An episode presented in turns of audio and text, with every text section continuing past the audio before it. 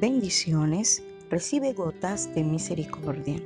La de hoy se encuentra en el libro de Hechos capítulo 5 versículo 39 y dice, Mas si es de Dios, no la podréis destruir. No seáis tal vez hallado luchando contra Dios. Las estrategias que el enemigo ha usado para detener esta palabra a través de los tiempos han sido muchas.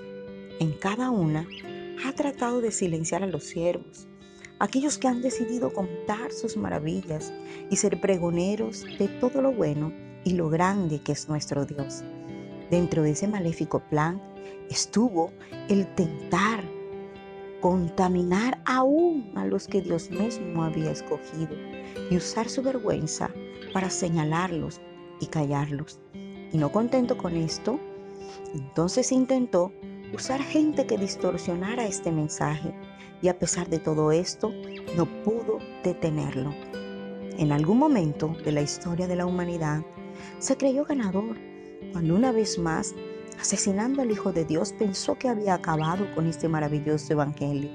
Y junto a nuestro amado Jesús asesinó a muchos de sus seguidores, no sin antes amedrantarlos, torturarlos, perseguirlos, aserrarlos, lacerarlos, azotarlos encarcelarlos y amenazarlos.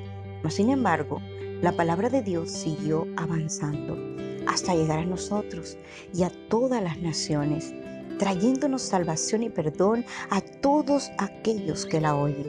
En estos tiempos no ha sido la excepción. Ha usado un sinnúmero de estrategias, como lo ha querido hacer en nuestros días.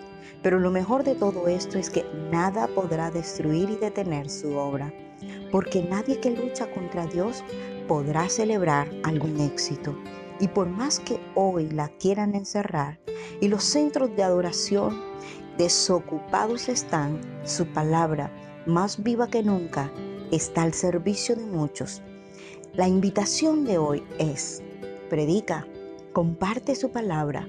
Tú eres en el presente el canal que Dios usará. No te calles, alguien está esperando por ti. Vence la timidez, el temor, la pena, porque contigo está el mejor defensor. Simplemente atrévete. Que Dios te bendiga siempre.